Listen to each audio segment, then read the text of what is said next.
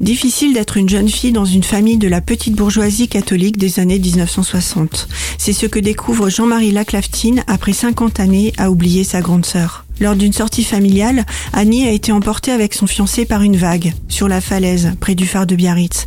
Jean-Marie et un de ses frères ont pu s'agripper à un rocher. Ils ont assisté impuissants à l'épuisement de leur sœur, la lenteur des secours, pas équipés pour intervenir par mer forte, jusqu'à son sauvetage tardif par les surfeurs. Le fiancé a survécu, il n'a appris que le lendemain la mort d'Annie. Toute la famille sort broyée par ce drame. Chacun vit le deuil à sa manière et rapidement, chacun comprend que pour éviter trop de peine aux autres, il vaut mieux l'effacer au point de ne plus en parler du tout. 50 ans plus tard, ses parents disparus, Jean-Marie Laclaftine trouve quelques lettres et objets dans un grenier. Il décide alors de remonter le fil des souvenirs. Les rencontres d'amis et de membres de la famille lui font réaliser que ces souvenirs sont toujours partiels, parfois complètement faux. Même la chronologie des événements n'est pas la bonne. Il découvre aussi la jeune fille qui était sa grande sœur, souvent en décalage avec ses parents, sensible, fragile.